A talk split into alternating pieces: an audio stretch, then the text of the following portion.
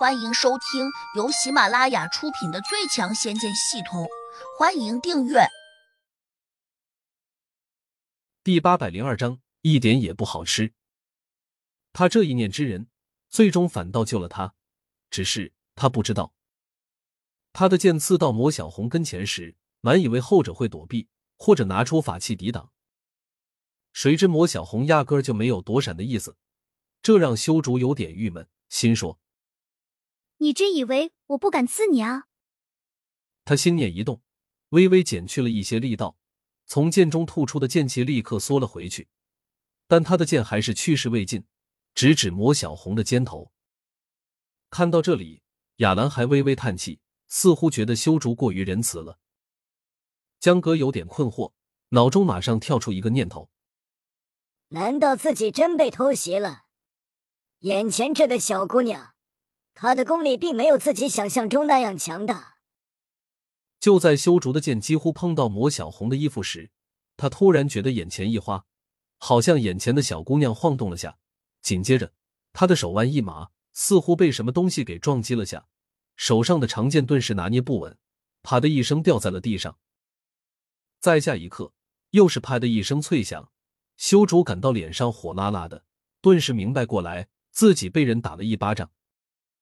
他顿时大怒，立刻又看见小姑娘还站在自己跟前，他哪里忍得了，挥起手掌便扇了过去。又是一声轻响，十分刺耳。江格和亚兰等人都以为修竹这一巴掌打在了小姑娘脸上，因为他们清楚的看见修竹抬手打了过去，而这个小姑娘好像根本就没有反应。谁知这时修竹另一边脸上。竟又露出了一个血红色的五指手印，跟着修竹捂住了脸，有些惊恐。大家顿时明白过来，修竹又被打了。他是怎么被打的？谁也想不通。唯一的解释就是魔小红的速度太快了，就连江格也看不清楚他出手打人的过程。旁边那三个年轻的女弟子更是呆若木鸡，甚至觉得眼前这一幕十分诡异。或许都不能用常理来推断。更让修竹觉得可怕的是，魔小红伏在他跟前，目光和他平齐，距离依旧没有半点变化，仍然保持在半米以内。而这个古怪的小姑娘，她的目光冷得有些可怕，她还冷冷的威胁道：“你若是再不知进退，我就先吃了你。”吃。修竹发呆，雅兰等人也有些茫然。这个小姑娘到底是做什么的？为何口口声声要吃人？修竹渐渐的有点慌神，急忙往后退，一边却又说：“你威胁谁呢？”他只是想找点脸面，但是魔小红好像当了真，身形一闪，便抓住了修竹的手腕。修竹吓了一跳，赶紧用另一只手打过去，哪知他刚一出手，便又被魔小红抓在手上。紧跟着便出现了让人惊恐的一幕，魔小红一把将修竹拖过来，飞快的在他的肩头上咬了一口。啊！修竹吃痛，立时惨叫起来。众人这才惊骇的看见，魔小红的嘴里有一团模糊的肉块，鲜血同样打湿了修竹肩头上的衣服。修竹更是又惊又怕，整个脸色一片苍白，偏偏还不能挣扎。亚兰也吓得有些慌乱，她转头用求助的目光看向了江格，江格却只能叫苦：“我说过，你们不能招惹他们的，你们不听，这下完了吧？”另一边，黑风金魔却有点贪婪的问：“小红，味道如何？”呸！魔小红张嘴，把那块从修竹肩头上咬下来的肉吐了出来，说：“很臭。”一点也不好吃。修竹一听，几乎要晕过去，居然说自己的肉很臭，这简直是遇到魔鬼了。魔小红又补充了一句：“味同嚼蜡，太难吃了。”说着，他放开了修竹，后者正用力往后挣扎，整个人顿时跌翻了出去。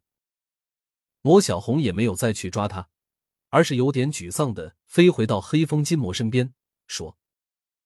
不知道是怎么回事，以前香喷喷的人肉，现在竟然一点也不香了，而且难以下咽。会不会是因为它太老了？黑风金魔迟疑了下，便又指向了旁边那三个年轻的女弟子，重新提了个建议：要不吃他们试试？魔小红眼睛一亮，连声说好，转身便掠了过去。三个年轻女弟子已经吓得快昏过去了，哪里知道躲闪？当然，他们也没办法躲闪，在绝对势力面前，他们根本没有半点反抗的余地。转眼间，魔小红便一手抓住一个女弟子，直接拖到了黑风金魔的跟前。整个过程十分短暂，几乎就是一眨眼间的事情。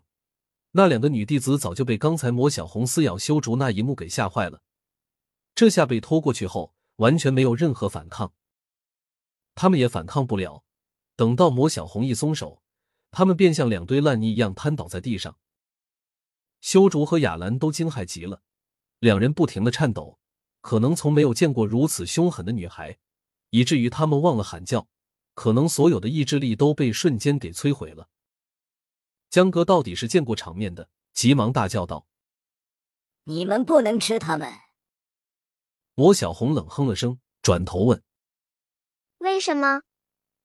江格连忙辩解说：“他们太小了，还没有长成熟，肉不好吃。”你们还是吃我的吧。”魔小红冷道，“你这种老皮老肉的根本就不好吃。